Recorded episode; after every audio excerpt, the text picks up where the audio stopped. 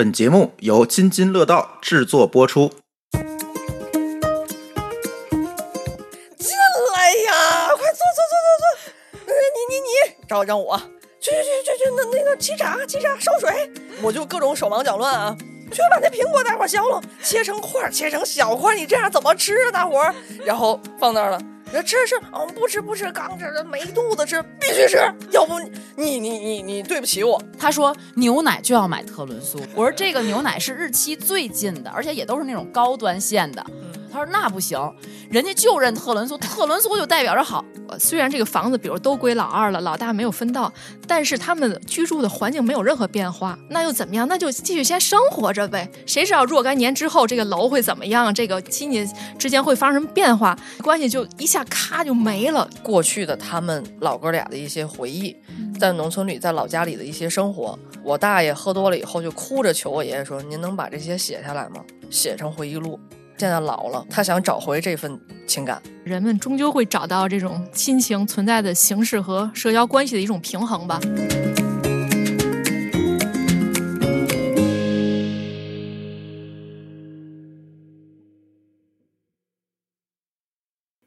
亲爱的听众朋友们，我们又回来了。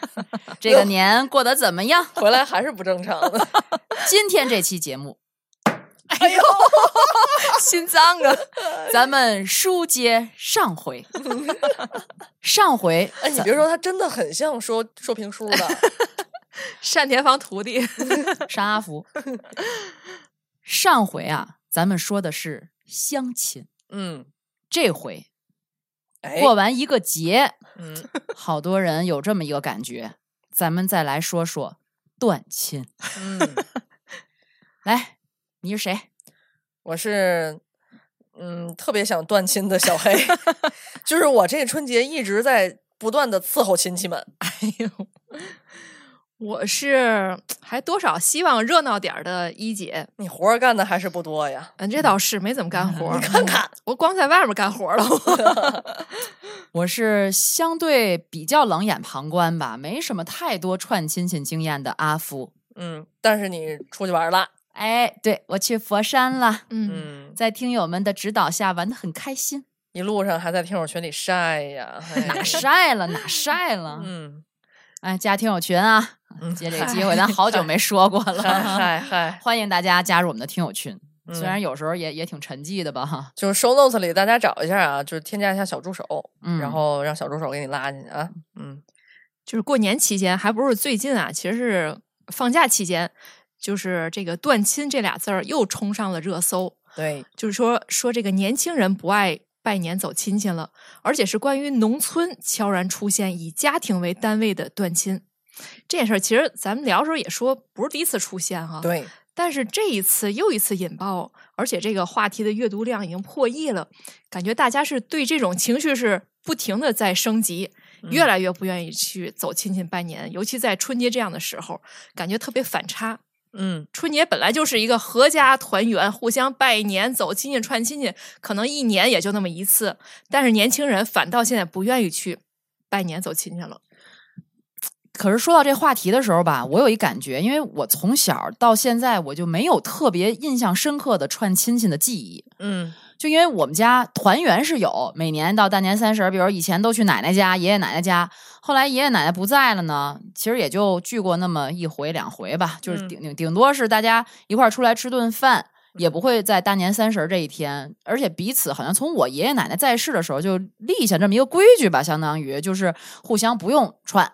不用穿，就都来哦我这儿就行了。你别别你你去他们家，他又去你们家，这个好哎，这个甚至那时候他们都说过，就别给压岁钱，互相不要给孩子压岁钱，就是你给我，哦我给你干什么呢？对对对，是呢我们家也这么说过，当时。哦哦，但是还是在老人在的时候，对，会比较明显。而且嗯我妈妈这边呢，是我妈妈他们兄弟姐妹之间感情特别好，嗯他们自己就会结伴互相串，所以他也不太需要我跟着，嗯，所以我就没有什么概念去串亲戚这个事儿。嗯，你们在农村里生活过吗？刚才既然一姐说到了，连农村都开始断亲了，这事儿我我确实没想到。但我就想问你，你们在农村里面过过年吗？没有没有过过，我过过。嗯你这么一说，我过过，嗯因为我老公他原来家里老家就是在河北省，嗯，我还跟着他回去过过年。是不是农村里过年那种拜年的气氛特别浓的？原来是对对对，就是什么叔啊、什么侄啊、什么之间这种拜年还挺频繁的，都会给奶奶。当时是我老公他奶奶嘛，嗯，在老家，就是他们会过去给奶奶拜年什么的。尤其是大年初一的那一天，非常讲究的。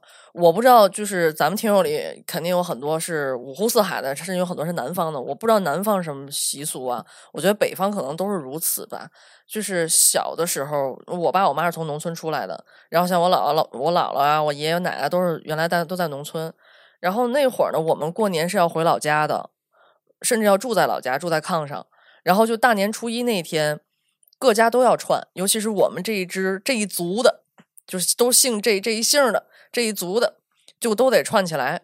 大部分人我都不认识，但是就是啊，嗯，大人带着小孩儿，咱们先上他们家串去，然后咱们回家来等着，他们一会儿又上串到咱们家来。其实都在一个村里，对，都在一个村里，平时都能见着。嗯呃，也有隔壁村的什么，都但是都离得都很近。嗯，然后就都是那种那个一些门帘儿，就是家家户户也也不不怎么关门，就是那那个冬天的门帘儿呢，就是大棉被，一些门帘儿，在家了吗？嗯。进来了，然后那个那个，哎，过年好啊，过年好，说点过年好，然后坐下吃把瓜子儿，哦。稍微聊一聊，然后就推推搡搡的给孩子压岁钱了。啊，就别撕吧，别撕吧，那个 环节就就来了。农村给压岁钱给的很少的，嗯。像咱们小的时候，九十年代吧，我拿到的比较大的票是二十块钱嗯一个，给一个孩子压岁钱。十块，我记得那时候对，基本都是十块二十块，很嗯少说看到。但是我回到城市里面来的时候，就我爸妈的朋友在看到我的时候，基本上一百一百的给了。嗯然后城市里呢，嗯，好像就这种拜年的方式，这种串亲戚的方式就少了很多，但也有其实。哎，那你像在农村这么互相拜，大家会比较吗？比如说你们家来个二十个亲戚，我们家只有五个亲戚，嗯，是不是冷清的那个会比较，嗯比较什么呢？但是但是他不是说过年看什么家热闹，嗯是看谁们家人多。嗯就是你啊这一支，你的你你对叫什么香火旺不丁兴旺人丁兴旺。嗯对他比的是这个，他们家是个大家族。嗯你像我妈妈他们家就是大家族，我妈我妈行老八，火我姥姥生 九个孩子，所以就是我爸妈从小在这样的一个农村的这种大家庭的环境里边长起来的。我妈再到城市里面来生活，但她从上大学就出来了嘛。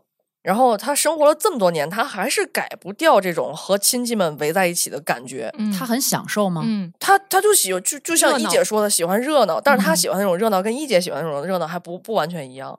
我妈喜欢那种热闹吧，就是得过年得撕吧，就跟打架似的，哎，你别给我，别给然后我，来来来一帮亲戚啊，比如说比如说今年吧，来帮亲戚，进来进来，坐坐坐，进来呀，快坐坐坐坐坐，呃你你你，找让我去去去去去，那那个沏茶沏茶烧水，拿那茶拿那茶，不是这茶，拿那个拿那个，我就各种手忙脚乱啊。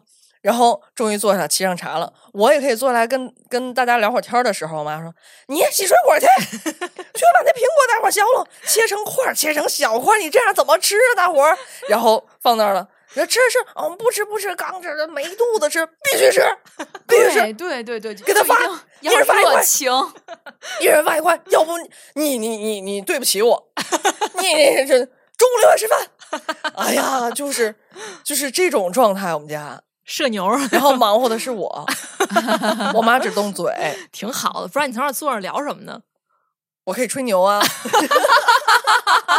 听播客呀。嗯，真的吹牛，嗯，就是我宁可坐下来陪聊，哦，好吧，嗯，一会儿咱再细说。啊，但是你说这个农村这个，我我最近几年啊，都会在短视频平台上看到山东那边的习俗，嗯就是一个姓氏的一大家子啊，就是只要是晚辈，有的都老头了，看着啊，一这样老头说好吗？有的都老大爷了，看着啊，就岁数挺大了，不一样吗？然后就哎呦，就就在那个村里头那个土路上，哗就跪倒一片，嗯，就给一个就也不叫，就反正是特别长辈的一个老太太，然后给他拜年，老太太从屋从屋里晃晃悠悠出来，坐那儿，然后底下都是子孙满堂的感觉，然后都拜年。嗯我原来听咱们有一同事，他就是山东人，嗯他跟我说过，他们家就在农村嘛。他说就是这样，他说我们这儿，他说我以为所有地方都这样，他说你们这儿不这样吗？不这样，就真的是一家子都出来，然后到一个他们家族里面的最长辈的家里去磕头拜年，磕头啊，哦真的哦磕地啊，磕头。嗯。嗯所以这个我们是开玩笑的时候会让我外甥磕头，但纯属是开玩笑。他要是鞠躬什么的也行，就是我爷爷会给一些压岁钱。嗯，嗯，就这个家有一老，如有一宝，这个老人嗯还是挺重要，在这儿坐镇，感觉是对对，嗯嗯我们家其实因为我这个爷爷奶奶、姥姥姥爷都去世了嘛，然后因为我妈妈是行老大，所以这几年基本上都是我的弟弟妹妹们来我们家拜年。我一开始也不太习惯，我说怎么还都过来？后来发现，确实他们自己已经形成一个惯例了，在年前一定要看看他的大姑来。嗯这个不是他们的惯例，嗯这个是这个是一种文化，是一种民俗，就各家都是这样的。嗯，就是过年前就开始走动了，但是就以前就老人都在的时候，对，嗯老人在的时候是不走动的。哦，嗯，老人不在了以后，下边的子女，尤其是结婚了以后的子女，是一嗯定要去拜年的，哦，因为你有自己的小家庭了。哦，你像我，我弟弟，嗯我我那个大弟弟，他结婚了以后，他年前也要来一趟，年后其实也会来一趟。嗯，嗯，所以我我我还没有去拜过年，每次都是我在家陪我爸妈来。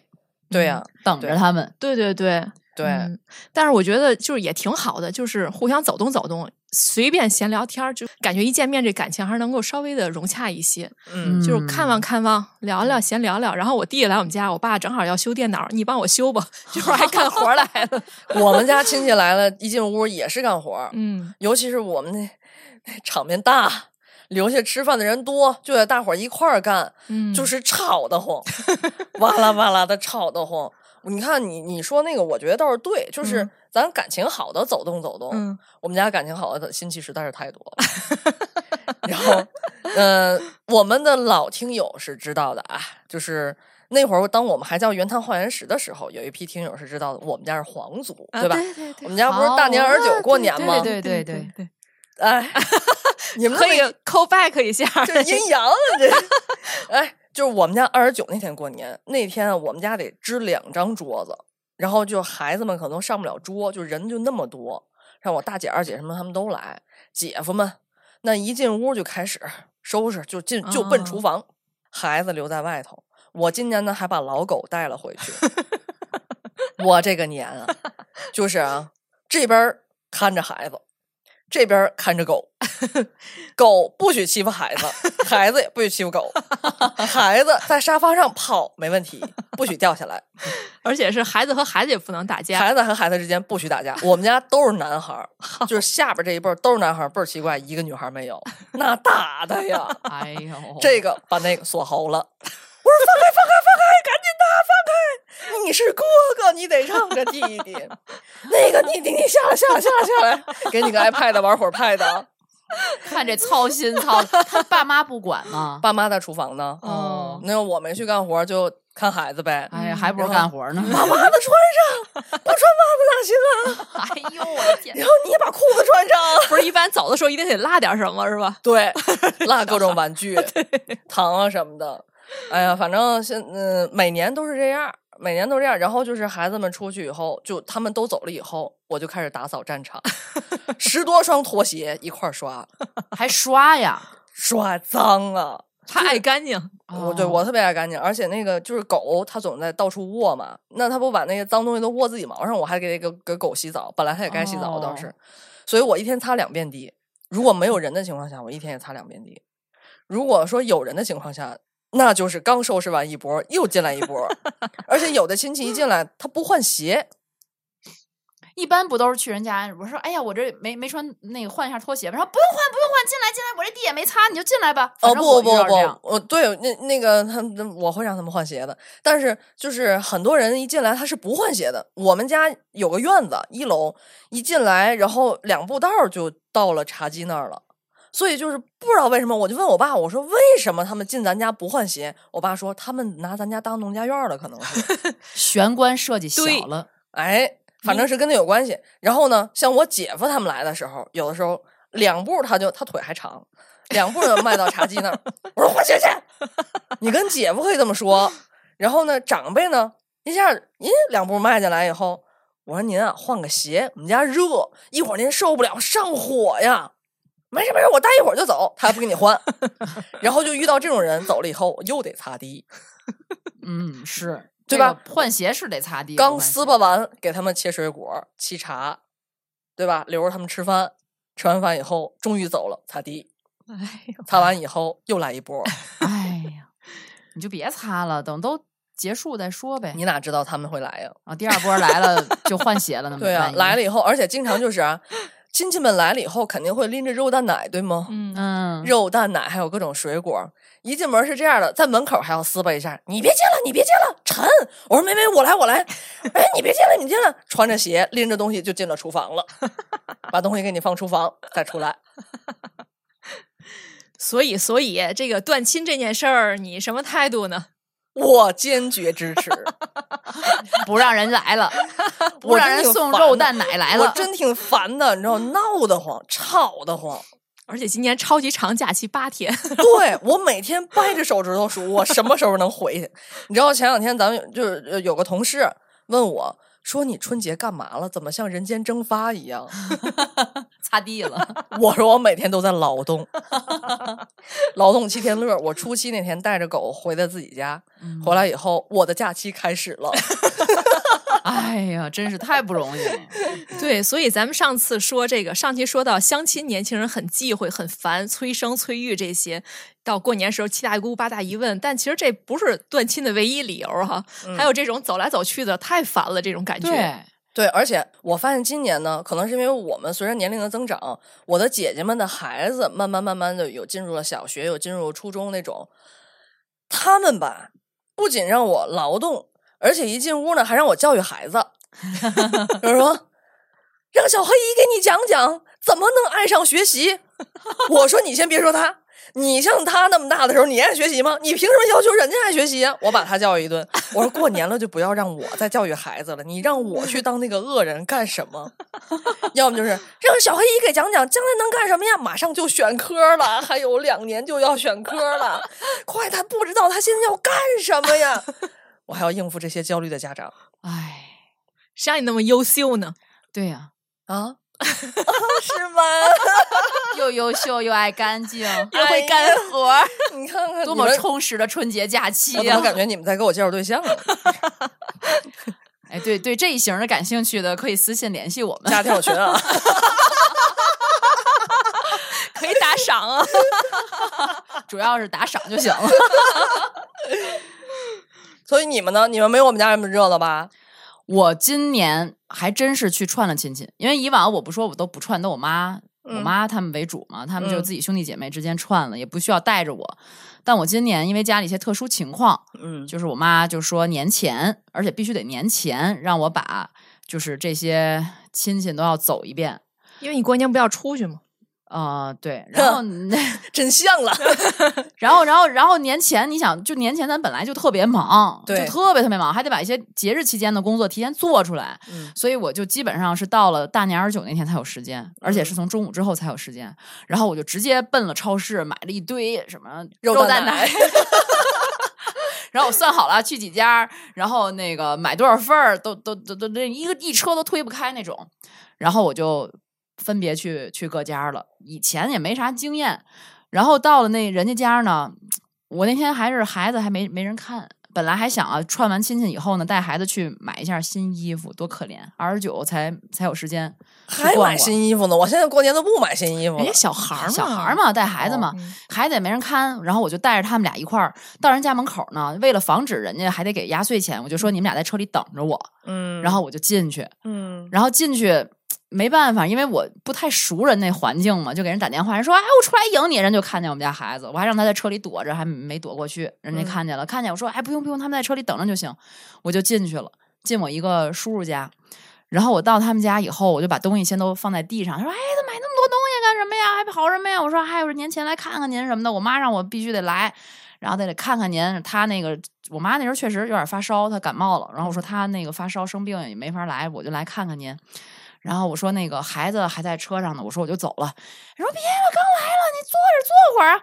然后我就实在啊，我说哦行，那我坐一会儿吧。我觉着 这个没情商的人，我觉着来人家，你说不坐一下就就就走，也是不是不合适啊？嗯，嗯，没没经验嘛，我就坐人沙发上了。人老两口就站那门那儿站着看着我，这才有没情商的，我跟你说。他们俩也不做。我这时候忽然明白了，我我还是别说了，我还是别做了。我嗯坐那儿，哎，说了两句，寒暄两句，我说啊，我还是走吧。我说那个孩子还等着了，嗯人家就赶紧跑屋里，嗯，掏钱，然后给我那什么，我说哎，不要不要，我说不能那什么，然后那我说不能要您这个压岁钱，我觉得我来看人家还给压岁钱，怪不合适的。最后要了吗？他非给呀，他我跟你说，这个对于人家来说，就是你来拜年了，他总得给你点什么，嗯，对要不然不回礼，对，因为他也没再回回那什么，对，嗯，然后后来我就欣然的接受了，然后就后面就各家基本上都是这种情况，嗯，就到人家里，然后都是吃开心果儿，吃橘子，对，基本上是喝半杯水，吃几个开心果儿，然后再吃一个橘子就可以走了。嗯，那你觉得你明年还会去拜年吗？不会了，我当然不会了。哦，不会了，啊那就这一遭啊啊，就这一锤子买卖，啊！就好像有这讲究，就是我今年必须得年前去。嗯哦，那这个我不太懂了，当时，嗯因为这种东西它一定得是往来嘛，嗯你来我往嘛。嗯那没有往来的，我自然就是以前也没有往来嘛，就是因为今年这特殊情况，嗯哦，所以我这这些东西都是我妈告我去我就去，嗯嗯，就我往往觉得这个其实有点是小负担，当然呢，就是他已经很社牛了，都觉得负担。对，就是我不怕去跟人 social，我也嗯。不是说不愿意去跟这些七大姑八大姨啊亲戚去去聊天儿什么的，但是我就是觉得采买东西特别麻烦，你知道吗？我是觉得这是一个任务，嗯因为你知道我妈她特别的，哎，我也不知道我妈会不会听这期节目啊，反正就他特别的事儿，因为这我还跟他吵过，你知道吗？嗯就是去不同家，他要带不同的东西。我说您就把哦这事儿交给我吧，我嗯就买，比如说套餐。A 加 B 加 C 就嗯都是这个，咱咱就来个预算。我说您说预算多少钱吧？他说你怎么能这么说呢？嗯，然后他说你就就就得那比如说谁他们家有一个就是一人一册，我姨夫，他嗯喝白酒，嗯你就得给他买白酒。哎，我说他喝白酒，他自己买不就得了吗？咱给他买别的，他不也一样吗？他说不行，人家喝酒怎么能不给人买酒呢？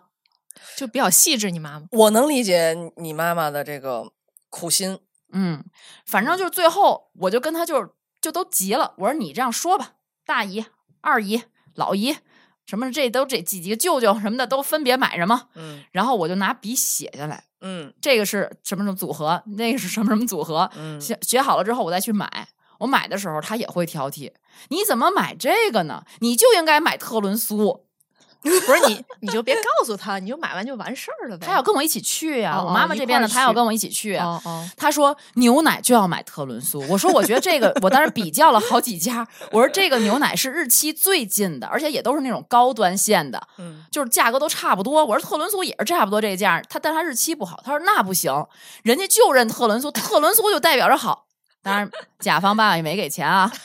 然后我就觉得，我就不知道为什么老人他会有这种固执的概念。我跟你讲，你说到特仑苏，你知道我妈今我们今年收到多少箱特仑苏吗？我终于明白了，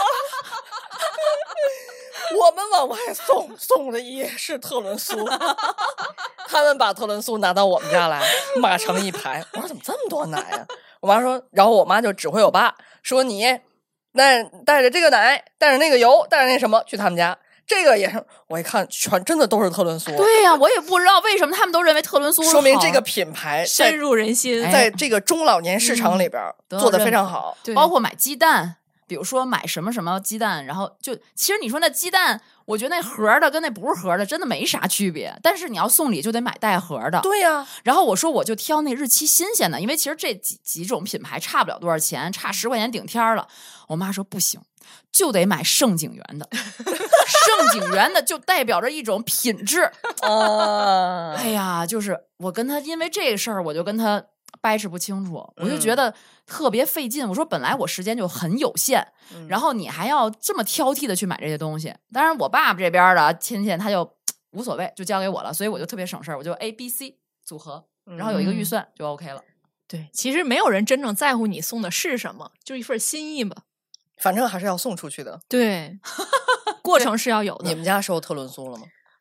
应该有。但是我们家那天收的油，好像每人拎了一桶油，不知道嗯为什么。还送油对，真的是。这米面油是新春慰问的那个 然后我们再往外送，就来回来去送，感觉呃，橄榄油，不是，就是食用油，桶食装用油食用油，是不是还得买那个叫什么？还有点心、糕点。对，嗯送点心的特别多。天津人好像尤其爱送点心。对对对，我我我爷爷收到的那个点心两盒，成我们家负担了，真的是负担。完。五就七天保质期，嗯桂发祥的嘛，嗯，一满盒糖油混合物。然后你说我们家糖尿病的，我健身的、减肥的，我爸不爱吃甜的，我爷爷尿酸高的，给狗吃。狗更受不了，狗有心脏不，好。狗更受不了。然后就想尽办法怎么把这个拆得出去。嗯，我妈有过，就是以前我记得她专门选过给糖尿病病人要买的木糖醇的，木糖醇也不行，也带糖。是，但是她就会特别注意，她特别细。你说现在谁还吃得下那么但是？真现在有点回归似的，就是你像那些糕点店，尤其这些老品牌糕点店，每到年前都排队排的不要不要的。祥和饽饽破，对，然后这个桂发祥什么的，就是我觉得前几年好像都没有这么重视，这两年有点回归了似的，实在不知道该买什么了。可能也是吧。你像我给我老师，我我老师在兰州嘛，我给他寄的那个咱们这儿的小栈道，嗯，然后给他寄了两盒祥和饽饽铺，我觉哦得稍微代表点天津的特色，嗯而且祥和饽饽它那个包装啊也好，东西还是比较精美的。嗯，嗯，我本来也是想买一些这些新新潮一些的东西，我觉得就吃点新鲜东西嘛，比如嗯说是巧克力礼盒啊，或者是这种糕点，嗯就新式糕点的礼盒啊，我觉得也尝尝鲜。我妈说不行，他们不认这个。还有就就得特仑苏、有道理。乳。花花生油，希望明年的春节我们能接到某些甲方爸爸的商单 啊。对呀、在这儿说这么半天呢，我们那个什么，到时候让阿福妈妈亲自来上这节目，哎，就说说，点名儿，就论论为什么叫这品牌，哎，他最有说服力了。对对，说的斩钉截铁的，嗯，哎呀，我我今年是。我我今年其实挺有感触的，真的是我突然觉得过年还就得热闹点儿，就得走动走动。你来我们家，要不然咱俩换换，活儿都归你干。你也太极端。你像我们家今年，因为是就是老人都去世之后呢，就是等于四个我爸我妈这边四个兄弟姐妹，他们每年是一块儿过年，就是年夜饭一块儿吃，然后转天初一的中午要一块儿吃。结果今年呢，我这个一个伯伯他去全家去上海过年了，嗯然后大姑那边呢家里孩子病了。就是挺嗯。严重病，也没法过年，所以这个三十晚上和初一中午，只有我们家跟我老伯家以及他女儿一家在一起吃饭，八个人。我突然就觉得有点冷清，就是八个人您都嫌冷清，对，因为八个人最小的小孩都已经跟我一边高，都上初中了，就没有那种滋儿哇乱叫那种，大家都很哦冷静的大人，想要滋儿哇乱叫。来我们家来，咱咱换换来。尤其是什么？尤其今年就是天津有的地方不也放开放花放炮了吗？我就我就觉得，因为我这个姐夫是这个八个人里唯一一个壮年男劳动力，嗯，有烟可以点，有打火机，他可以去放炮、放花，搬搬来搬去也行。我就想，如果没有他在这个年，怎么谁去放这花，谁去放炮都没有。你不能吗？我觉得这还是我就不敢放。对，我觉得这还是偏男性的，当然可能有点性别的。那我怎么就敢呢？你你多爷们儿，你 不是这个东西，不是这个东西，就放花这种事儿，又不是放二踢脚，首先没有人抽烟，没有不用烟呐，你点个香啊，点个没有香，哪有真的我们家香就没有。那拿打火机直接点也行啊。没有打火机谁有打火机？不抽烟就没有打火机啊！真的，我们家就没有串儿的，真的是。把我给堵这儿了。我小时候穿我妈高跟鞋出去点炮，往回跑。你是谁呀、我这，你雇我？行，我从小放炮只敢把那个一鞭炮拆散对了，然后再撅一下，点那中间就呲儿一下，啊对，那你敢放窜天猴吗？更不敢了。窜天猴你都不敢，我就没跟你说那炮，我就只敢撅一下，放那呲儿一下。就感觉这个这项游戏啊，还 是需要有个男的来牵头的。对，都我爸小时候给我放。牵头的倒是，我小时候确实也是，确实都是男孩牵头。对啊，如果嗯现在只剩老年的男人和我们这一代人以及小女孩，我那个外甥女儿也刚上初中，你说谁来牵这个头儿你们家孩子都太文气了，啊？对啊，就没有对吧？我们家全在外边儿 一块儿。对，然后这是一个我比较感慨，还有一个就是因为我这过年时候正好跟我姐聊天，我说：“哎，你们那个初二是不是都要去跟你姥姥家的那些亲戚们聚？”她说：“今年不聚。”哎，我说：“为什么？不是也挺好，关系都很近。”她说：“首先这。”他们的这个父母这一辈儿岁数都大了，有心脏病这那就不太方便。另外一个家里，比如说近几年有孩子去世的，有老人去世的，一到过年心情就不好，哦所以大家聚在一起可能更伤心。哦，所以就不聚了。哎呀，我听完之后真的挺难受的，觉得嗯，就是。嗯，咱们可能觉得正常家庭对吧？过年甭管怎么着，热闹热闹，吃吃饭啊或什么的，很正常嘛。但是对于有些人来说，可能越到这时候越伤心。嗯，但你觉不觉得这以后可能就真的是常态了？嗯你想，咱们这代八零后，当时咱的父母可都是七八九个兄弟姐妹啊。对咱小时候成长环境就是每到过年，哇，一大家子人，小孩儿到处跑，出去放炮、放花，然后热热闹闹的。就我小时候也是这样的环境，就像一姐她每年会嗯经历的那样。但是我嗯觉得自打我爷爷奶奶去世之后，我就再也没有这样的环境了。嗯，哦，你们这么说还真是。也也许我们现在能聚到一起，也是因为老人还在。嗯，对，对，老人不在了，就就好像散了一样，就各家过各家的了。但我觉得完全就得看我爸他们这一这一辈的人。对，其实他们了对也也会，如果有个牵头的，也还会聚在一起。对对，但但是需要这个牵头的。对，但是这个若干年后呢，牵头的岁数也大了，力不从心了，对，嗯，可能就真的是慢慢就散了。就像你说你姐她姥姥家那边对，嗯，嗯但是你看我们家今年就是把两边老人都接到我们家来了。嗯以往每年都是去我公公婆婆家过三十儿，但是今年呢，就把他们两边老人都叫到我们家来过。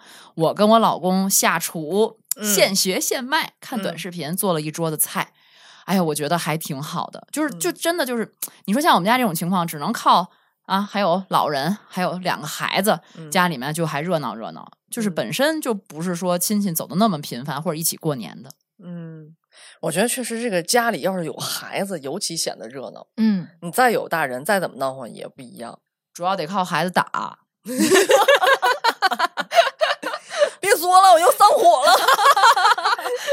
不是孩子还可以表演节目，我跟你说，我们家的孩子已经分出年龄层来了。嗯，呃，没有愿意表演节目的小男孩啊，要求他们演。不演啊。呃，有听话的孩子还能跪一下儿，就是我们开玩笑啊，他就 扑通他就跪下了要压岁钱。然后有进入到叛逆期的孩子，你摸不得碰不得，他都不理你。对，他就拿一嗯 iPad 什么，你叫嗯他上来吃年夜饭他也不吃，嗯那摸不得碰不得。所以我呢，就是既那种小心翼翼，也得这种小心翼翼，就就挺难受的。嗯，嗯我们家今年就是从老到小，就是都忙着吃饭、聊天什么的。没想到最期待春晚的是我闺女，就我们家嗯年龄最小的，嗯，她从七点就开始盼着在电视机面前坐着，她要嗯等着，她从头看到尾，看可认真了。嗯过年就是还是不是那么热闹，就她那儿一直看电视也不打这俩，不打。哦，你知道我们家还有个什么规矩吗？就是春节联欢晚会开始之前，不在跟前儿的长辈们，尤其是这种血缘关系很近的这种，像我大姑、我大姑、我爸亲姐，然后你就得给他打个电话拜个年。嗯我每年最出头的就是这个环节，嗯，电话都不行。你打电话他尴尬呀，就我本来就挨人，咱就不会说吉祥话，就是我给大姑打电话是这样，大姑给您那个给您和大姑拜年，哎，没了。然后我们俩就都冷在那儿了，然后我说您您吃饭了吗？吃了，又冷了，你们吃了吗？吃了。那就这样吧，挂了吧。就是，我就特别的脚趾抠地，你知道吗？就是这跟他很亲，我跟我大姑很亲。可是你这个时候你说这种话，你就咱就是不会所以还得见面。见面，我也不会。哦还是从小没有那个环境，我觉得是。嗯嗯像我我爸我妈有时候也是，每到过年的时候，就是见不到亲戚就就会打电话。今年都开始开视频了，每个人都看一下，每个人都看一下，就是他们很自然就觉得要要有这个过程，嗯也不会觉得尴尬，然后还觉得挺开心啊什么的。你说聊出什么，谁也没没聊不出来，互相问候吧，你在哪？我在哪？今年跟谁过的？吃了啥？什么？就这些闲话。我不知道你们就是刚刚咱一上来说这个断亲啊，就是你们有没有感受到今年在串亲戚过程当中，有一些亲戚可能是你是见不到的，就是比如说，你看我有一个表妹，我就见不到她，她的父母会来看我爷爷或者是跟我嗯爸妈聊嗯天什么的，但她就不来，她就不来，就我们同龄人之间都很难见到了。以前就是也是一年一见，见见了一块儿啊，吃个饭什么闲聊一下，然后在父母的要求下，我们加一个微信，然后一年甚至再也不联系了。再也不联系，偶尔就看一看朋友圈但是我觉得今年还挺特别的，从我的感觉啊，嗯，因为就是在疫情之前，我们我妈妈这边儿的就兄弟姐妹比较多，感情也特别好。那时候老人虽然过世比较早，但是每年的大年初一，我大舅牵头都会大家一起聚在一起吃饭。嗯大年初一的中午，嗯，但是疫情的那之后，在二零年就没再吃过了，就那嗯时候也就不订年夜饭了嘛，也就嗯不聚了。然后去年大家可能也都病还没好，也没聚。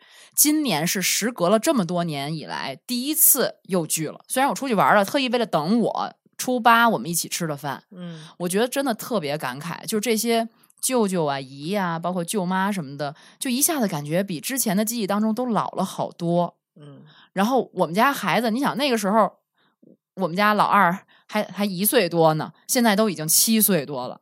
然后老大原来还是小奶音儿的小男孩儿的，现在都已经一米七五大小伙子了，就好像恍如隔世的感觉。就是你在那天早那天中午要去赴宴的之前，在那儿梳洗打扮的时候，我忽然就有点恍惚，我就觉得哦，原来上一次我们见面还是在那样的一个时候，嗯，就一下子时间就过得这么快了，我就挺感慨的。所以这个过年聚会也有点儿更深层的意义吧，对吧？对就是年轮的更替啊，包括人和人之间关系啊，包括自己的成长变化什么的，还是有嗯这个节点的意义的。是，所以我就忽然觉得，虽然有的时候我觉得串亲戚什么的挺麻烦的，但是一年如果大家能出来见这一面，其实还挺有仪式感的。嗯，对我今年也有这个感触，然后是因为我那个发小，其实我们每年都见面，我们是从小在就是邻居一块长嗯大的，然后他还有一个呃他的表妹嘛，相当于我们三个就女生一块玩特别开心。结果今年他过年联系我说一块去他的奶奶家，也是也是以前我们家邻居去那儿过年聊聊天，我说太开心了，他奶奶都九十多了，然后记忆力特别好。我说那把那个小妹妹一块叫来吧，咱们仨一块聊天儿。他说他他不会来的。嗯我说怎么呢？就是因为啊，他们之前这两家其实是他两个女孩的父母一辈儿，因为房子的原因嗯打起来了。哦所谓打起来呢，其实就是有一方占的这个房子比较多，那方啥也没分着吧，嗯然后就打起来，而且真的是那种类似老死不相往来。嗯，自从出了那事儿之后，两个人就不再说话了，而且这个就是这个兄弟之间不说话不要紧，连他们的孩子，就那个小妹妹都基本上不再主动联系他姐姐了。往往就是这样的。然后，但是其实他姐姐还属于那个，就是没有分到任何东西，但是他姐姐非常开看得开，就说我觉得没有必要，咱们小辈儿别掺和这些事儿，我都不在乎，你还在乎什么呢？嗯但是他那个小妹妹特别在乎，就是也跟父母一一一条战线，就觉得不行，这件事儿我们是站里的，你不能这么的，这么，嗯然后就不跟这家联系。然后我就，哎呀，我我我我觉得都挺挺难受的。我就从小一块长大的，我这还是一个外人，我都觉得何必呢？他们自己亲戚，难道这种感情就战胜了这个几套房子吗？我就觉得怎么会变成这样了呢？这是什么一奶同胞啊？包括这嗯个底下的孩子，从小长到大玩到大，这就不联系了，嗯，我就太不能理解了。我觉得他们就彻底断了，是吗？基本上就你想连过年都不想见，平时更不联系了。嗯，其实都在一个城市，真的是微信也有，发个微信就过来啊，我有事儿不去了，能有什么事儿？大过年的，就就这种很冷淡。嗯那他的姐姐，你既然这样，那我也没必要上赶着。嗯然后这个其实他们的这个老人，这个奶奶还在世呢，但也管不了，没办法，孩子之间打架我也没辙。嗯哎呀，我就觉得特别的遗憾，因为以前他们一家人特别好，你想，连我跟他们家都那么好，我父母都跟他们关系很好。怎么就成现在这样了？就是一下就房子嘛，就是因为房子，其实很多你说这种现象特别普遍，你知道吗？可能因为我们家就没有经历这个，所以我就特别难以理解。嗯，嗯我们家也没经历过，但是就是类似的这种社会现象特别多。嗯对，其实我也有时候不太理解，因为我们家也曾经出现过这样的问题，就是，但是我的印象是，他们好像从没有发生，比如说需要分财产或什么这样的情况的时候，他们其实本身也不是很亲。我感觉就是每家的这种氛围和环境是不太一样的。嗯你比如说，有的家就是那种兄弟姐妹特别亲，然后跟父母关系特别融洽，就是大家在一块儿总是有说不完的话，总是在聊天。呃，我觉得这样一般往往出现了这种情况的可能性会比较低。对嗯嗯，我感觉啊，对，如果是之前其实就比较生分，或者是我也不知道他们小的时候到底是什么样的一个成长环境，他们小的时候兄弟姐妹之间的感情到底是什么样的。反正从我有印象起，我记得就是我们家这边有的有一边就是兄弟姐妹之间就是不太说话，就嗯虽然过年都一块儿也聚，但是就好像挺沉默的。所以我觉得就是也可能在发生一些事情之后，就是老人过世之后，他本身也不再有往来了。嗯就本身就没有什么，就好像不是说亲兄弟姐妹就一定是能聊得来的，嗯对吧？我觉得很有可能亲兄弟姐妹之间也互相性格不合，就我跟你没有什么共同语言，我不想跟你再处对了。对我觉得这这也很正常。对，你说这个确实，你像我们家也有房子房子的事儿，但是是恰恰相反的。嗯我爸把把我们家的一个房子转到了我姐夫名下，嗯能想到吗？转到了我姐夫名下，赠送是吗是为了不是，就是他就是他做了一个假假装买卖的一个手续嘛，是为了我外甥上学。哦哦，然后他把这个都弄完了以后，通知了我一声。你见过这样的吗？那就是关系很关系好。好对呀、信任你想那个嗯我大姐、二姐跟我是我大姑家的孩子，我们还不是完全的亲姐妹，对吧？然后今年过年说这个老大这个房子用的差不多了，然后马上要转到二姐名下，嗯这这些我完全我完全许可，完全默嗯认，嗯反正也没有发生实际意义上的什么，你就是给他转个名字嘛。嗯但是我们也不用签一些什么样的手续啊、合同啊、说明啊，完全不需要。嗯这就是平时关系好嘛。嗯，我记得以前还是采访的时候，采访一个老人，我忘了什么事儿了，他就说他趁他在世的时候，把家里的房子给了老大一套，给了老二一套，嗯然后他呢自己没有房子，就住在老二家，然后把他的退休金全给老二。嗯他说一定要在我在世的时候把这个分明白了。嗯我觉得这种还算是比较明智的这些吧。对但是有些老人可能他自己就偏心呐、或者是什么，对，嗯我觉得这个东西可能是我们还没有老去。这个老人呢，他我从我爷爷身上能发现这个事儿。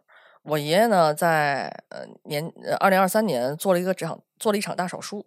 他做手术之前，把他仅有的一些这个存款就分出来了。嗯等于我叔叔、我爸爸、我大姑他们这三个孩子，嗯，我爷爷说，活着给比死了给要好。那挺明智的。嗯，嗯他其实他也没多少钱，然后呢，他分钱的时候呢，其实是平均分的。嗯。但是我爷爷跟我们生活，生活了将近二十年，嗯。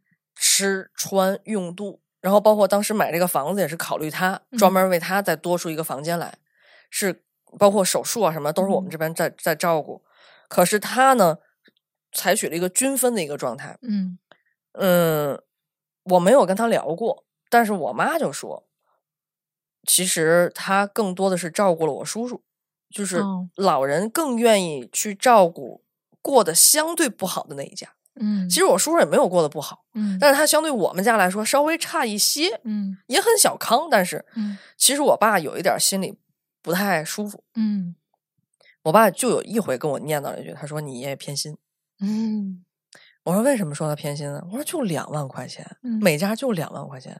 他说不是钱的事儿，就是他咱们照顾他这么多年，什么什么的，嗯对吧？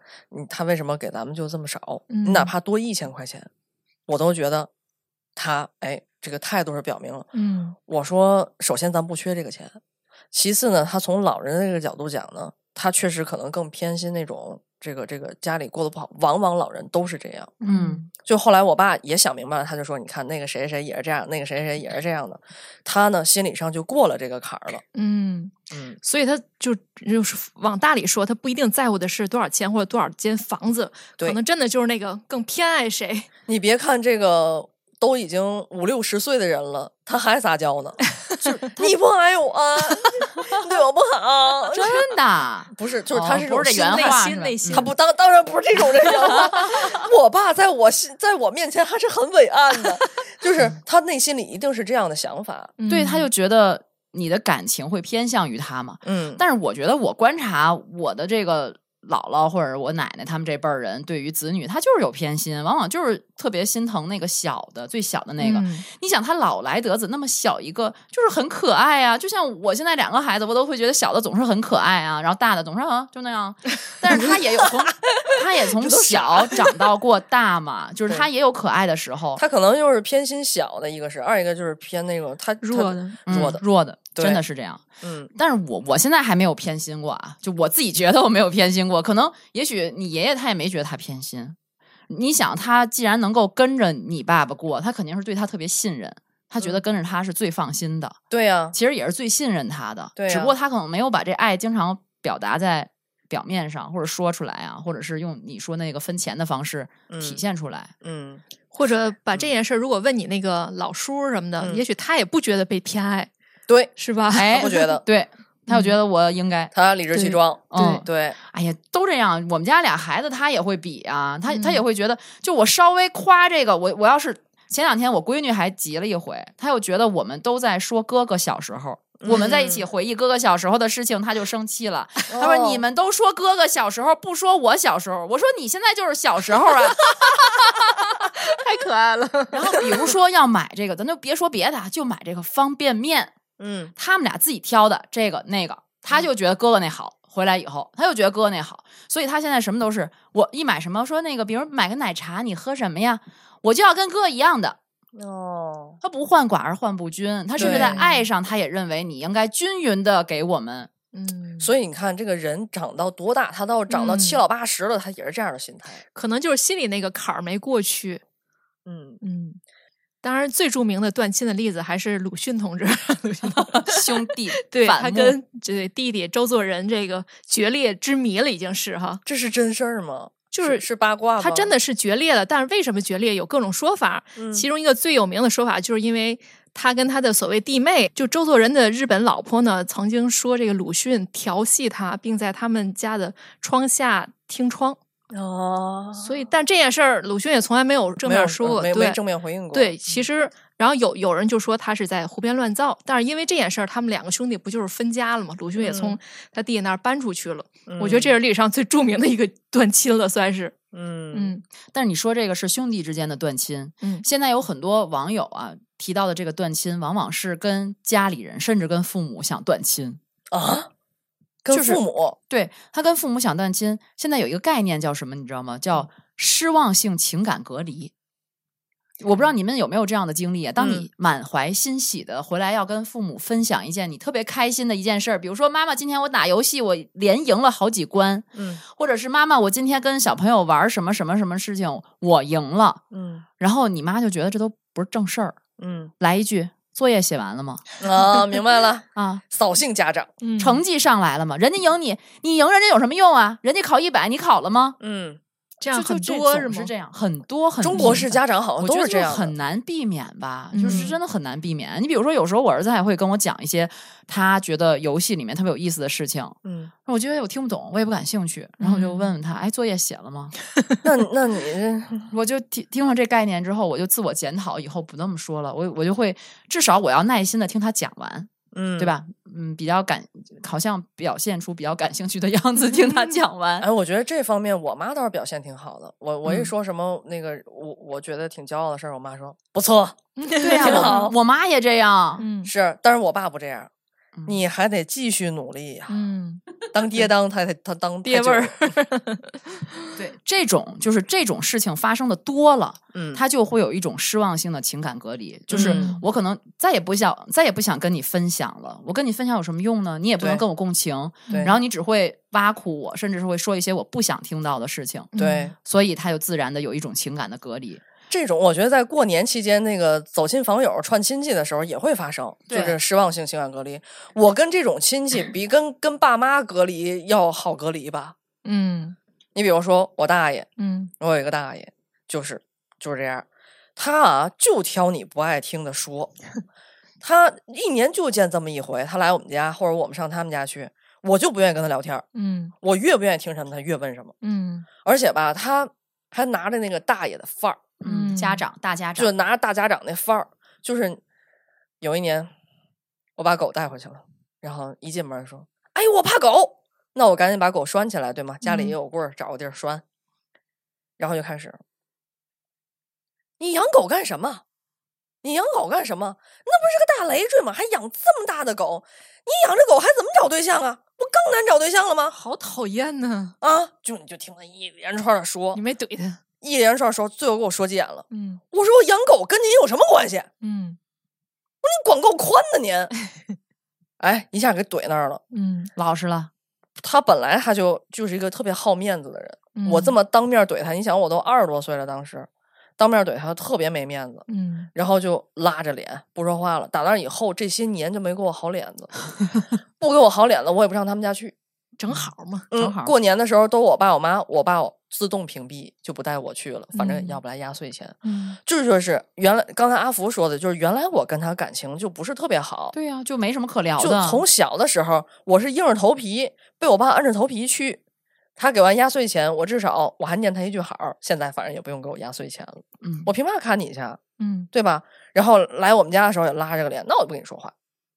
所以就是其实咱们这代人，我觉得可以选择的余地更大了。就我嗯觉得以前父母他们还迫于这种传统或者嗯是民俗，我就得去叔叔大爷家什么的去去拜年。我不管我我喜不喜欢他，我也得去。嗯当然，这我觉得也有咱传统的，就是这种对长辈的尊敬嘛。嗯，但是现在我觉得我们可以选择，就互相两看相看两厌啊，对，反正我跟你平时两看相相看两厌。两 没错，相看两厌，那真的就不要勉强了，对，勉强。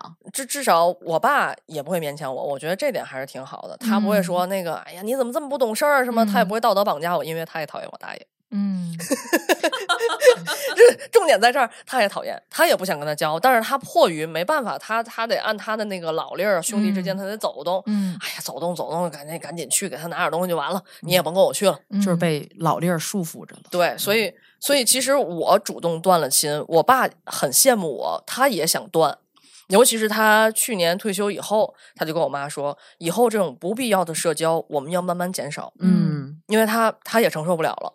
所以这个断亲某种程度上来说是社会的进步，嗯，就不一定非得要不断亲吧。就是对有些亲戚真的是没必要去看，没必要去拜年，没必要走动。就是你拜年，他也难受。对就本来你们说不到一块儿去，嗯他也难受，你也难受。嗯，其实你你慢慢盘点，比如过年这几天。见见你想见的朋友啊、亲戚啊，这些其实还挺开心的。安排的满一点或不满一点，都挺自由自在，还挺好的。这样，对呀、就干点儿。你像我们家那些，呃，当然我大姐、二姐他们来都是还挺热闹，热闹的热闹的都是自己家孩子。就是远一点儿那种，尤其是屁股沉的，我都不知道该管你叫什么那种亲戚。你就你来你就放东西你就走就完了。那我算屁股沉的吗？我只坐了一下下，所以咱说回来，人家不想让你坐，根本就我一看人不落座，我想知道，哎，赶紧走。所以说，就这个这个断亲啊，我觉得现在不只是年轻人的专利了，不只是年轻人专属，就是人的心态在变。嗯。人的心理，你像我爸六十岁、六十一岁，今年他都想要适当的断一断某一些嗯。亲戚，比如说我、嗯。我有事儿的时候，我去看看你，比如病了什么有灾了什么，咱咱嗯看一看。平时没必要送那个特仑苏了，就 而且这个现在科技也发达了，老人都有手机，都有微信，平时没事儿看个视频，互相聊聊天儿，还挺频繁的。所以不是说一定要在春节期间必须得走出来拿个特仑苏去拜年，对我才觉得算联系我。觉得还有一个就是经济上也发展了，你像嗯特仑，像过去，嗨，绕不出来这奶了就。你就是过去吧，那个拜年都是送好的，嗯对吧？谁们家都都得我对你们家好，我给你们家拿点好东西，然后咱们留下吃。现在你说嘛叫好的？嗯，嘛叫好的？对呀、平时都很多了，已经很对呀，都很多。特仑苏你们家楼下也有。平时都不喝这个，不对呀好喝。对呀、都现在反而成了负担，成了累赘。所以这个时嗯候大家想到了，没必要拿这些东西去再去走这个流程了。嗯反正这个怎么说呢？这尤其中国人的春节，它还是讲究一个人味儿、年味儿吧。我觉得，嗯当然这个热闹热闹还是需要的。但是也看一个度，看怎么能够开心的同时热闹，而不是说挺难受的别别扭扭的热闹。反正我的方法就是躲，你躲哪儿去啊？我不去啊。哦，就比如去去谁们家，我不愿意去的时候，就我爸去，嗯或者是谁要来什么的，我就跟别人约个饭。嗯嗯，我用这样的方式躲一下，嗯可以躲一下。嗯，嗯反正我不知道是不是因为我这几年我岁数大点儿了哈，嗯我有时候觉得其实亲戚他还始终是亲戚。我觉得有一定的血缘关系的嗯话，其实嗯，他是值得你去走动的。就有的时嗯候其实是往往我们走动的少，或者没有什么太多机会去走动，所以彼此相对陌生。嗯，你看，像我小的时候就跟我表弟啊、什么表哥什么的，就总是每次过年都去姥姥家、奶奶家，大家玩在一起，就会觉得有很好的，就是小的时候都很熟，但是反而是这些年不怎么走动了，只是一年这么见这么一回。我有一次是特意。有意识的去跟我表哥表弟，我们就是分别出来约约出来吃饭聊聊天儿。其实因为大家成长环境还是就是就所谓的你小的时候知根知底儿，知道这个孩子品性是什么样的，然后成长环境都差不多，是有共同语言的，然后彼此聊一聊。而且你真有点什么事儿的时候，其实自己的这种亲戚还是嗯相对要更靠谱一些。嗯对吧？你去借个钱或者干什么的，还是更能张得开嘴。当然，咱也没借过啊，我就我就嗯感觉啊，就是嗯所以我觉得有一些也不要特意的排斥，就可能嗯我们就这就跟夫妻双方的感情或者朋友之间感情一样，它都是需要经营的。其实你过节也是一个经营的一个机会。嗯嗯嗯，如果真的不适合，就像小黑说的不适合，那相看两厌，那就我们就就不要再走动了，就。这样这还是少数，啊其实断的还是少数。对，嗯就是彼此其实还是有情分在，我觉得这样互相走动走动也是挺好的一件事儿。嗯，一姐呢？一姐是必须得找一个会放烟花的男人。我今年已经可以自己放了，今年已经练出来了。我我们是不是在也可以再征个婚？哎，进听友群啊！哎呦我天！谁会放花？给我们一姐放花。所以在听友群放花，，Q Q。对我我我刚才其实还是在想这个房子的事儿，就是就因为房子出来了对，因为房子这一家人就不联系了，甚至于子女跟父母都不联系了。我我直接难以理解，我就在想，这房子现在也不行了，楼市也越来越惨淡了。有一天，对，嗯有一天房子不值钱了，难道还不走动吗？或者说，有一天这种事儿多了，老人会不会也更加理性一些，把这件事儿提前安排好？我总觉得这个，因为这个房子或某些物质原因，让这个亲情淡了，就特别的遗憾。真的就像嗯阿、对对像阿福说的，其实现在你在社会上找朋友啊，这个知己其实不太容易，反倒这从小长到大的知根知底儿这种关系特别的珍惜。嗯，然后你就因为分多分少什么的就断了，至少我现在还不能接受这件事儿。倒其实就是嗯迈过这个坎儿。嗯你仔细想想，都没有坏人，谁也不是说多么十恶不赦的，对吧？对，而嗯且你像我说那个我那个发小那个家，他其实分来分去，最后的结果虽然这个房子比如都归老二了，老大没有分到，但是他们居住的环境没有任何变化，就是他的老人还是住在其中一套房里，嗯这家还是住在 A 区，这家还住在 B 区，只是从财产的这个归属上不一样了。那又怎么样？那就继续先生活着呗。谁知道若干年之后这个楼会怎么样？这个亲戚之间会发生什么变化？就因为这个人际关系就就就一下咔就没了。其实我觉得他们心里应该挺难受的。若干年后房子更加不值钱了，结果特仑苏涨价了，还得打。还不如特仑苏呢，对吧？就是我估计他们到过年，他心里也别扭，对吧？你说从小长到大的兄弟就不见面不说话了，看别人一家家这么热闹，他心里难道不难受吗？对吧？我觉得这件事儿可能以后会有一些解决方案吧。所以你是觉得，就是过年还是得走动嗯？对，就是至少在中国的这种国情下，这个年味儿，你想今年春运又好几个亿人来回的这个，嗯对吧？参与春运这个习俗，我觉得一时半时是没不了的。嗯，中国的国情也好，这个文化也好，还是在这儿的。在这种大背景下，我觉得还会持续。尤其是春节，对于中国人来说，“回家”二字是一个嗯特别重的一个对，字。嗯你像今年春节前那那场冻雨，嗯南方那场冻雨，当时我其实就挺不理解的，说有人买不到票，买或者是手里攥着票就是上不去车，怎么办？嗯，走回家，哦，真的是有走回家的。执念我当时就问我一个湖南的朋友，我说为什么你们一定要回这个家？嗯他就说过了就是一年了，甚至有有很多人可能去年都没有回家，哪怕是疫情三年没回家，去年可能也有没回家的。嗯，然后今年终于能回家，他走也要走回家。哎就是春节对于中国人来说，它它的意义太深重了。嗯所以你断亲也好，身断也好，浅断也好，可能这个习俗它永远都不会永远的，嗯，就是特别彻底的断掉。对，就是就像一姐说的，可能我们年轻的时候断一下，嗯兴许我现在是是讨厌个嗯别亲戚，可能将来我老了，我可能还是想要找回这样的一个亲、嗯亲情关系。因为你们有很多共同的童年的回忆。哎，我这样又嗯突然想到了一个，这这是我另外一个大爷，另外这个大爷呢，他很年轻的时候就去加拿大移民了，我给我印象特别深。他在我大爷爷去世之后回来待的时间会久一些，然后当时他哭着跟我爷爷问我爷爷过去的他们哥俩的一些老哥俩的一些回忆，嗯在农村里，在老家里的一些生活。然后我大爷喝多了以后，就哭着求我爷爷说：“您能把这些写下来吗？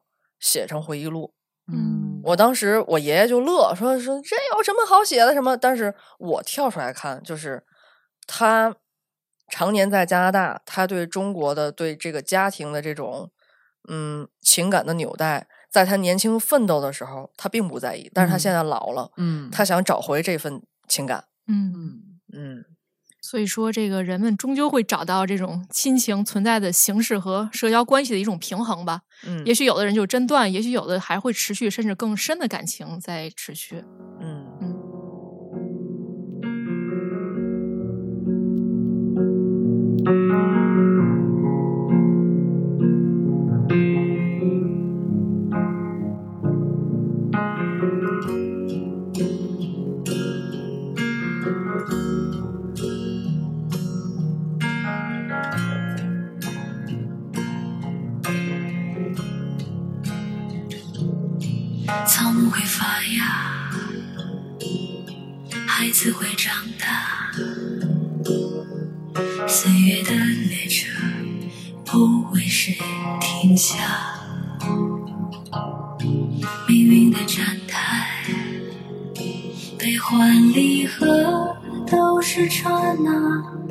像雪花一样飞很高，又融化。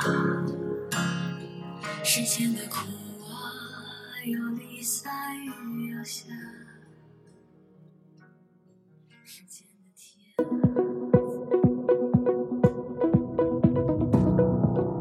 感谢您收听本期节目。本期播客节目由津津乐道制作播出。你也可以在我们的官网 d a o 点 f m 找到我们的更多内容作品。如果您喜欢我们的节目，欢迎在微信、微博、朋友圈等社交媒体转发分享。您的分享对我们而言十分重要。如果您希望与我们互动，可以关注我们的微信公众号“津津乐道播客”，天津的津，欢乐的乐，道路的道。在关注后按提示操作，即可加入我们的听友社群。